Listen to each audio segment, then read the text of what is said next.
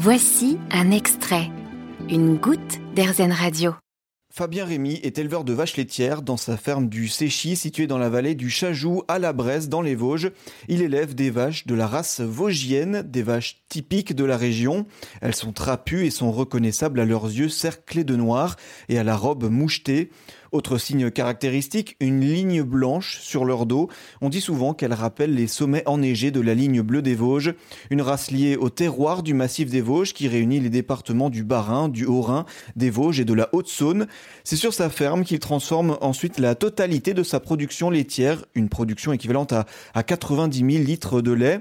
Il en fait des tomes, du cœur de massif, un fromage au lait cru confectionné quasi exclusivement avec du lait de Vosgienne, et du Minster, un produit typique de la région. Donc le, le Munster Jérômé, donc euh, par rapport à la vallée de Munster, Jérômé par rapport au massif et le versant vosgien. Munster avec un AOP qui a été révisé euh, dernièrement par euh, le syndicat des, interprofessionnel des producteurs de Munster fermiers.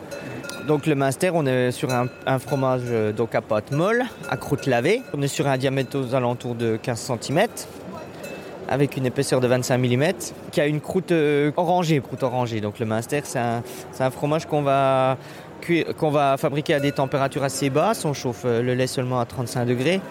Mais par contre, derrière, c'est un fromage qui va demander un peu de boulot en affinage, puisqu'on va les laver euh, tous les deux jours à la main, fromage par fromage. Voilà. Donc c'est vrai que c'est pour ça que les producteurs de Munster fermiers ont un peu de mal à, se développer, puisque c'est de plus en plus compliqué à trouver des volontaires pour le faire, quoi. Mais bon. C'est aussi des caractéristiques gustatives. C'est fort au goût. Par contre, au palais, en, en bouche, euh, ça, ça s'adoucit tout de suite. C'est quand même euh, assez floral comme, euh, aussi contradictoire qu'on puisse penser. Euh, Quand on l'a en bouche, on pourrait vite euh, imaginer euh, accompagné avec un, d'un bon petit vin, bon petit vin blanc, un bon Gewürz. Alors là, tout est parfait. Vous avez aimé ce podcast Airzen? Vous allez adorer Airzen Radio en direct.